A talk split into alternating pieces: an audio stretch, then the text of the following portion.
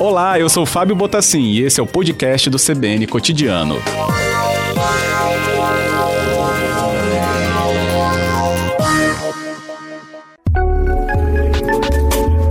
CBN e a Família, com Adriana Miller. Doutora Adriana Miller, no CBN e a Família. Bem-vinda, Adriana. E a gente já, com você hoje, vai elencar dois pontos que chamaram a atenção nos últimos dias. Dois casos que repercutiram muito e, como eu sempre falo, né, discussão na rede social para aqui, daqui para lá, então a gente vai trazer de lá para cá agora. que foram casos né, que chamaram a atenção de uma briga num carro conversível, passando pelo Leblon, né, zona sul do Rio de Janeiro, e outra num restaurante né, considerado de classe alta em São Paulo. E esses episódios evidenciaram que as pessoas né, se tornaram agressivas em questão de instantes, de reações instantâneas, uma agressividade que chamou muita atenção e quase que repentina, né?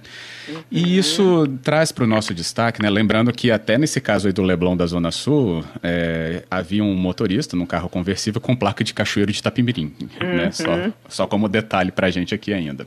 Mas não houve relação encontrada até agora de um motorista ser de cachoeiro, mas o carro estava emplacado com né, o, uhum. as letras do município. E em São Paulo ainda, a discussão ela desandou para as questões socioculturais, né? As pessoas alegaram que eram é, pessoas de berço e por isso poderiam ter determinados comportamentos no estabelecimento. Mas, Adriana, eu vou voltar ao ponto do nervo à flor da pele. Isso está se uhum. refletindo muito em situações em que a gente está acompanhando ultimamente?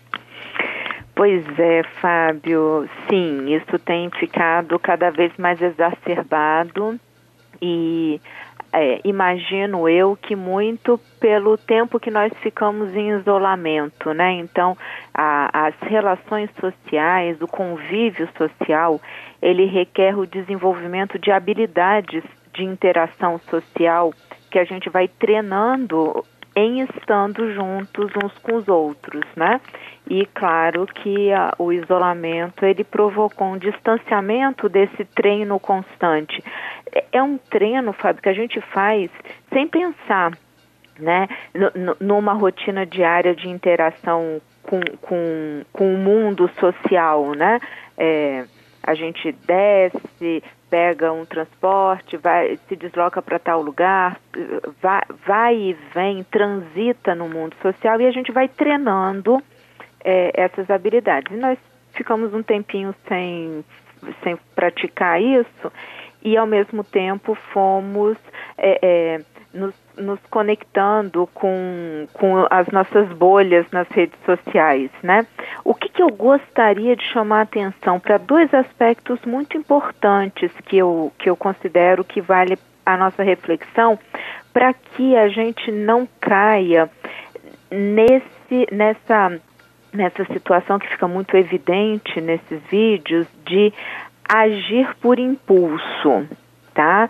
Então, ok, estamos todos retom retomando um convívio social, estamos todos com o nervo à flor da pele. É, isso é uma constatação joia, mas é, é importante que a gente reflita para que sejamos pessoas que agem e não pessoas que reagem, né? E para isso, é, eu, quando a gente fala de intolerância, é, é, uma palavrinha que vem muito junto com os comentários relacionados a, a, a essas situações.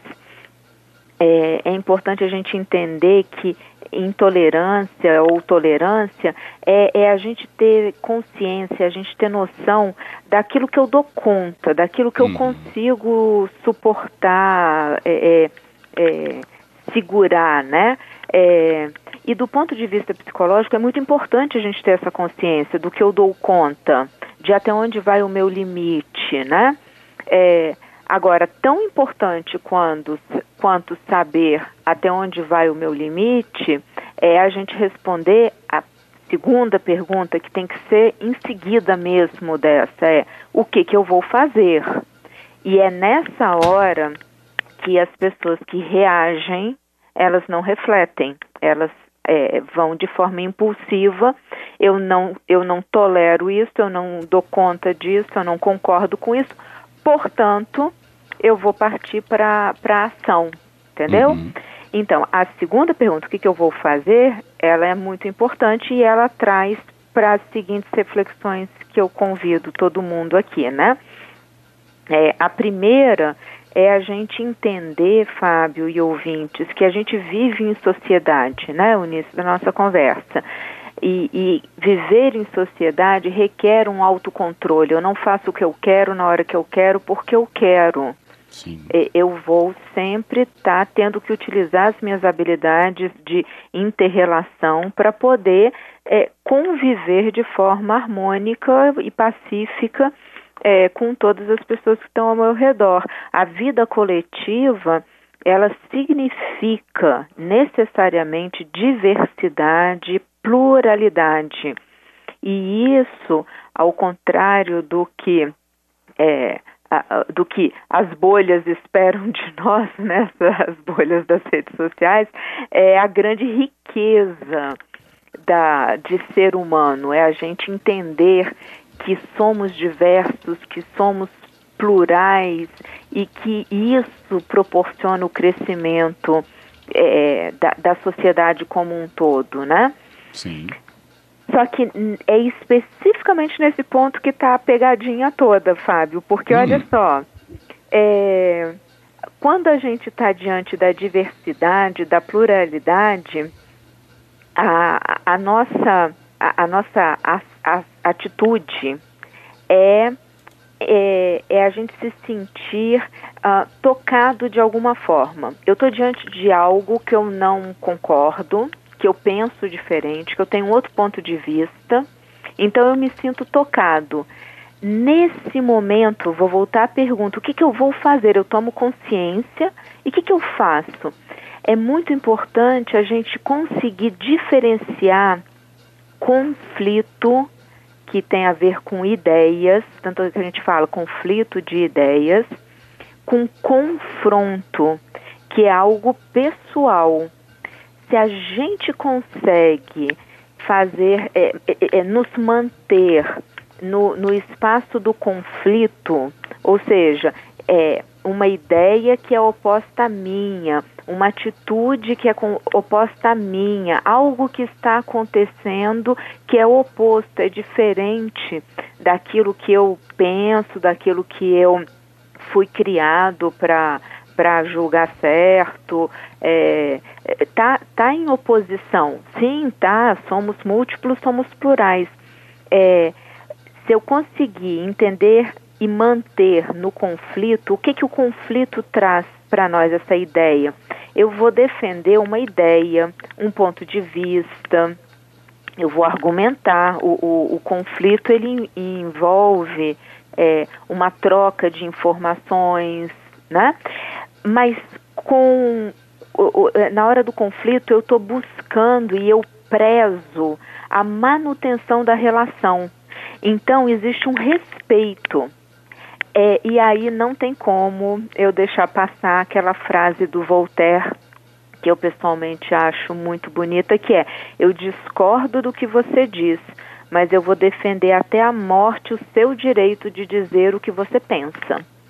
Porque é uhum. isso, sabe, Fábio? Nós pensamos Sim. de formas diferentes e diversas e múltiplas, e cada um tem o direito de pensar diferente desde que entenda que vivemos em sociedade e que quando a gente estiver em grupo, no coletivo, a gente possa criar é, estratégias de que a, a, não vire um confronto, né? Vire só ideias diferentes. O confronto, como eu disse, ele é pessoal, ele é, ele a gente leva para o pessoal, a gente se sente indignado, a gente se sente atacado no, no, no, que a gente tem de mais importante e gera automaticamente uma atitude hostil, de desprezo, de agressão, de, da gente querer anular o outro, de um ataque mesmo direto ao outro, de humilhação, que é tudo que a gente viu nesses vídeos e tantos outros e às vezes até na vida real, né, Fábio? E a gente viu violência física também, né? Exato, porque foi para o confronto. Se foi para o uhum. confronto, passou a ser pessoal. Eu me julgo no direito de impor o meu jeito de pensar ao outro e eu vou, vou agir, eu vou reagir de forma impulsiva aquilo que eu julgo que está errado. É, é, gerando até, Fábio, só para encerrar, a, a, aquela frase típica que eu digo que é o sintoma mais comum de uma doença nacional, né? O sintoma é o quê? Você sabe com quem você está falando? Ué, me desculpa, né? Não, não sei. A pessoa que usa esse argumento, ela já perdeu a razão, né? Ela já, já saiu do plano da ideia, tá vendo? Ela já caiu no, no plano Entendi. pessoal do confronto e vai partir para agressão. O próximo, o, o próximo quadrinho ali é é a agressão. É, no caso ali da, desses dois exemplos, um deles falaram que são pessoas de berço. Exato, Bem, é, é, variações do mesmo, do mesmo é. sintoma. O Gilberto falou aqui, na hora do estresse, o ideal é parar, pensar, repensar e deixar para lá. E ainda complementou bom senso sempre. Atravesse a rua, olhe a situação no olhar do outro. Talvez a gente consiga entender mais fácil uma situação divergente. Davi Ávila também falou, Adriana, como ser tão calmo e sereno como a senhora? e eu chamo de senhora não por idade. Olha, até complementou. Pois já pesquisei e vi que você é jovial. E por respeito mesmo. Obrigada, Davi, mas é isso mesmo. Eu acho que a gente tem que aprender a pensar, que é o, o que o Gilberto convida a gente a fazer, né? É assim, para, respira, não embarca no primeiro impulso, isso. né? É, a, a, diferença entre o ser pessoal, o confronto e o conflito de ideias é exatamente, tá vendo? O, o racional e o impulsivo, nós somos seres racionais. Vamos utilizar essa habilidade a nosso favor, né, Fábio? Sempre, sempre. É, é tem que usar. Adriana, deixa eu ir para o Repórter CBN e voltar que tem mais uma participação importante aqui para a nossa conversa. Obrigada. Retomando a nossa conversa do CBN e a família com a Adriana Miller. A Adriana hoje falando com a gente um pouco né, sobre situações que chamaram a atenção de pessoas com nervos à flor da pele, discussões filmadas e que foram para a rede social, e de rede social ganhando aí muitas análises, né, como no caso do Leblon, né, uma discussão num carro conversível passando numa rua cheia de bares, e outra em São Paulo dentro de um próprio restaurante, onde houve uma discussão por causa da lotação e funcionamento, e ali também houve né, uma perda realmente da razão. E a Adriana trouxe uma análise falando aí sobre a diferença né, do conflito e do confronto, que é importante a gente ter isso bem é, ressaltado. E a pergunta, Adriana, que deixamos aqui, e recebemos, né, melhor dizendo, da Clara, foi né, sobre conflito e confronto, mas no núcleo familiar. Como lidar com isso? Porque a digestão parece que é muito difícil, muito mais difícil nesse núcleo. E aí? Então, funciona do, na mesma, da mesma forma, né? É, vou voltar ao que o Gilberto disse, né? A gente precisa respirar, a gente precisa respeitar o ponto de vista do outro e no núcleo familiar específico é, é a, a gente poder criar um ambiente de diálogo, né? É a melhor forma da gente uh, organizar isso. Como é que funciona o ambiente de diálogo? Eu apresento a minha ideia, tá vendo? A gente fica no, no, no, no, no mundo, no espaço das ideias eu apresento a minha ideia, respiro e eu vou ouvir a apresentação da ideia do outro e do outro e do outro, né? Vamos cada um ao seu tempo apresentar cada um a sua ideia e depois nós vamos tentar chegar num consenso ou em algum resultado que fique confortável para todo mundo, porque todos se sentem contemplados. É, quando a gente consegue realizar isso no ambiente familiar, a gente começa a perceber que é possível. Então, realmente, dentro de casa, claro, eu acho que é o, o espaço mais propício para a gente fazer esse exercício e perceber, é, cada um de nós poder verificar na prática que isso é possível, é possível sim a gente, a gente é, ter conflito de ideias sem ter um confronto entre as pessoas, né? Sem que haja imposição, sem que haja humilhação, sem que haja um desprezo um pelo outro, fazendo esse exercício que o Gilberto trouxe para gente, que é entender o ponto de vista do outro. O que, que o outro está me dizendo? O que, que, que, que tem de comum entre o que está sendo dito e o, o, que eu estou apresentando? Né? Como é que a gente pode chegar num, num resultado vou repetir porque eu acho que a palavra ela é a, a mais adequada, que seja confortável para todos. Não vai ser 100% o que um está falando, porque senão virou imposição, não adiantou dialogar. Foi conversa de imposição, né? Vai ser um acordo mesmo, vai ser um, um entendimento que nós chegamos juntos porque nos demos ao direito de é, ouvir com respeito o que o outro tinha para nos apresentar. É um exercício que eu pessoalmente considero transformador da sociedade. Uhum, então, ótimo. Excelente pergunta da Clara e ex excelente exercício para a gente começar a fazer a partir de hoje, né, Fábio? assim como o Renzo também fala muitas vezes, a discussão, né, o Renzo, nosso ouvinte, dizendo uhum. que muitas vezes a discussão vira um conflito porque cada parte está falando a mesma coisa, mas de forma diferente. Exato, Renzo, exatamente. E, e vai passando para o pessoal, né? Aí começa assim: você não está me ouvindo, você não está prestando atenção no que eu estou falando, você não me entende. Tá vendo? Vira pessoal. Respira antes de partir pro pro confronto, né? Antes de partir para a reação, respira, né? Talvez até converse sobre isso de novo em outro momento. É outro, outro erro comum. A gente quer resolver tudo agora, imediativo. E, e nem sempre, às vezes a outra pessoa precisa também esfriar a cabeça, eu preciso esfriar a cabeça, a gente precisa ter um tempo, né? É, então, mas de qualquer jeito, quando voltar a falar, repete de outro jeito, de, de outra de outra perspectiva, né? Fala, apresenta a sua ideia de uma forma palatável, né? É, com muita pimenta, com muito tempero, nem às vezes não fica gostoso, né? Então, assim, se a gente apresenta de um jeito palatável, agradável, né? E se o outro tá nessa nessa postura de, de ouvir com respeito, certamente a gente chega num ponto em comum que é confortável para todo mundo.